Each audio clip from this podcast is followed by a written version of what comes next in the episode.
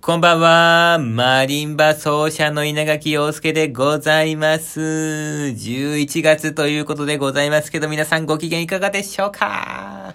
稲垣陽介も頑張ってますよ、もう。いつね、もうポキッと心が折れてもおかしくない状態ではあるんですけどもね、まだまだ折れてたまるかと。いうことでございまして、本日から1日2本の配信始めました。朝、1分間のラジオ、そして夜に10分程度のラジオということでですね、24時間2回話すというね、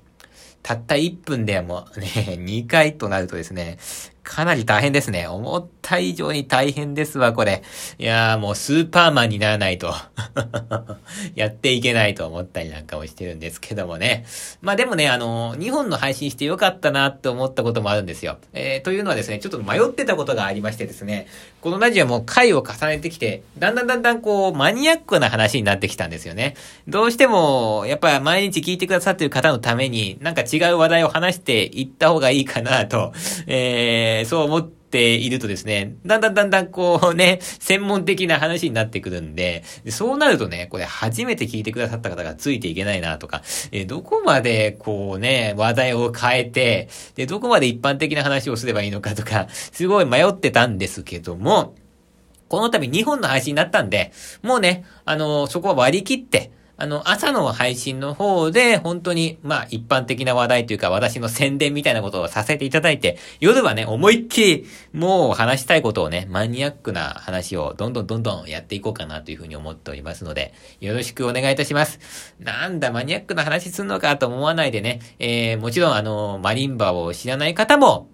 きっと夜の配信も聞いてくださっていると思うので、あのー、専門的な話をするときも、やってない方もね、マリンバやってない方もわかるような、えー、内容で話すってことはですね、心がけていきたいと思いますので、どうぞどうぞお付き合いいただけますと嬉しく思います。さて、今日もですね、質問にお答えしていきたいと思います。どんな質問だったかというとですね、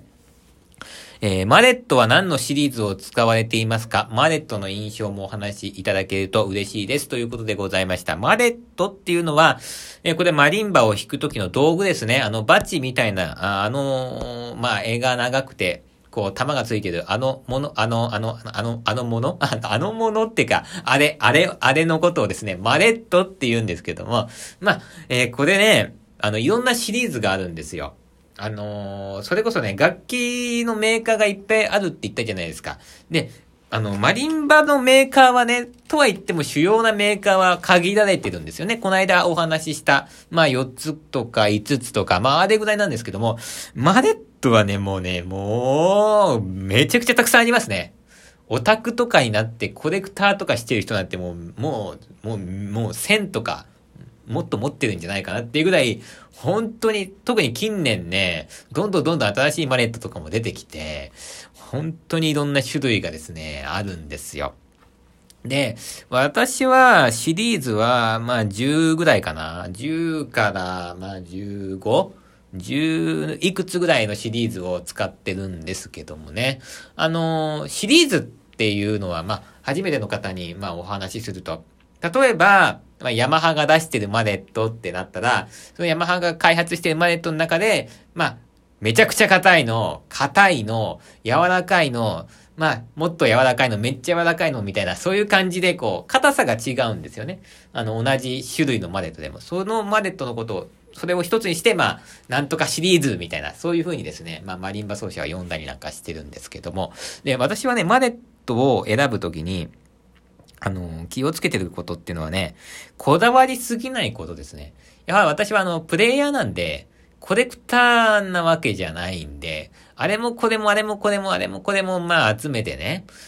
あの、もう曲をさらってる、練習してる最中にずっと、どのマネットにしよう、どれがいい、あれがいいなんてやってる、まあ、あの、時間もないけりゃお金もないわけですよ。あのね、もちろん多少はこだわった方がいいと思いますよ。多少はこだわった方がいいと思うんだけど、私はあの、先生に言われてることで、あのね、マレットはそんなにこだわっちゃダメって言われたことがあって、あの、ピアニストがね、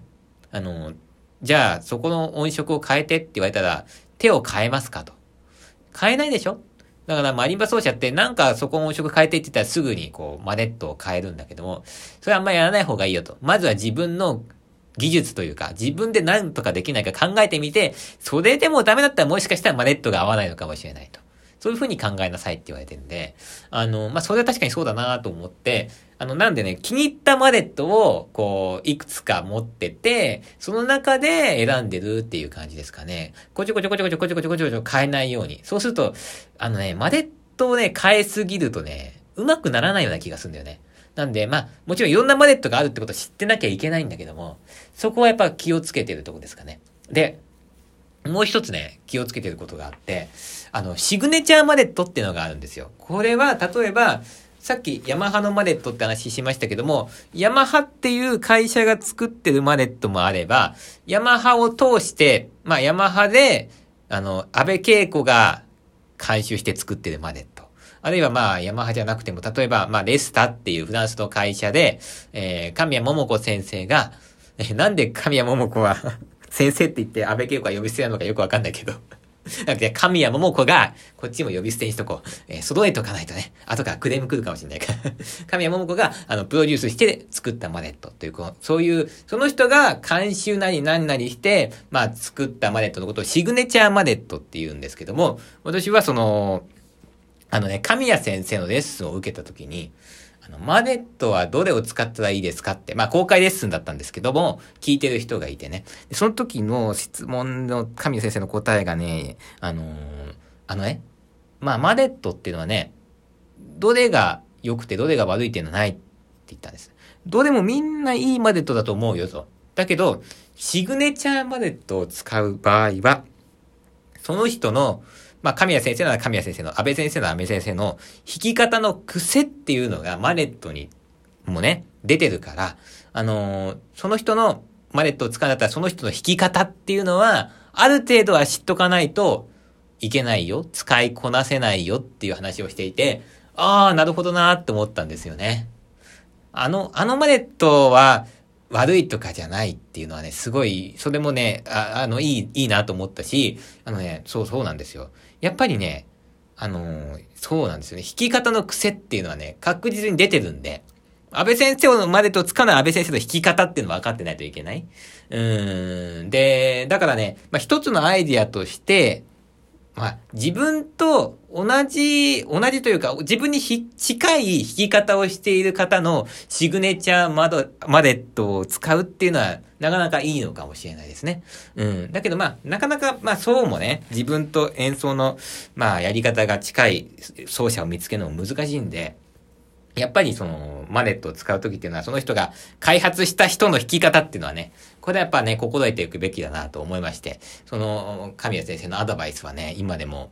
ちょっと心に止めてるんですね。だから、マネットをこちょこちょこちょこちょ変えすぎないってことと、えー、まあさっきのシグネチャーマネットを使うんだったら、その人の弾き方の癖を知っとくと。この二つを私は、あの、まあ自分の中に入れてマネットを選んでるんですけども、その中で、まあ、あのやっぱね、シグネチャーマネットだったら、私は、海外の方のマネットよりも日本のね、方がプロデュースしたマネットの方が好きですね。やっぱり日本人なんで体の作り方とかかな、なんか、あの、手に合うんですよね。手に合うんですよ。で、まあ、あの、で、もちろんね、まあ、一番使ってるマネットは、安倍恵子先生のシグネチャーマネットですかね。まあ一番使うって言っても私は安倍先生の曲以外では使わないんで、まあ演奏会の中の、そうですね、まあ3割。まあ例外も含めて、ね、他の人の作品でもたまに使ったりするんで、まあ4割とか、まあまあ3から4割ぐらいは安倍先生のシグネチャーで弾くかなって感じなんですよね。やっぱり安倍先生のマレットっていうのは、あの安倍先生の曲弾くときにはもうね、必須だと思いますね。これで6100で弾くと、やっぱ一番こう効果的だと思ってるんで、先生の曲を表現するときには、これをまああの使うんですけども、まああの安倍先生っていうのはね、楽器の開発をしてるんですよね、ヤマハとね。まあ、しているんですけども、あの、ヤマホを通して、このシグネチャーマネットっていうのも作って2002年に完成してるんですけども、まあ、今はね、今でこそ、もうね、絵がま、長くて、あの、重たいマネット、うん、重たいとこうね、やっぱりこう音がよく鳴るというか、ね、まあよくわかりますけども、普通に考えて軽いよりは重たい方が鳴るじゃないですか。そういうマレットってもうもう定番になってるんですけども、そういう絵が長くて重いマレット、重量があるマレットっていうのを、まあ本当に最初の方に開発したのが安倍先生だったんですよ。で、まあ、それなんでかっていうと、まあ、それまでさ、あのー、マリンバっていうのは基本的に2本鉢まあ、片手に一本ずつ持って演奏するのが当たり前だったんですけども、まあ、だんだんだんだんこう、まあ、曲なんかが難しくなってきて、4本マネット、片手に2本ずつ持ってやるってなると、やっぱりこう、絵が長くないとね、弾きにくかったりするんですけどね。そういうのを、まあ、あのー、まあ、今では一般的になってるんですけども、先駆けて開発したのが安倍恵子だったんで、あのね、この安倍恵子のマネットはね、おそらくですけどね、世界で一番売れてるマネットだと思いますね。あのー、楽器に関して言うとですね、私は6100が好きなんですが、まあ、まあ、6100とか、まあ、安倍先生が開発した楽器は、まあ、結構意見が分かれるとこではあるんですよ。あの、マリンバ奏者の中でも。ですけど、マネットに関してはね、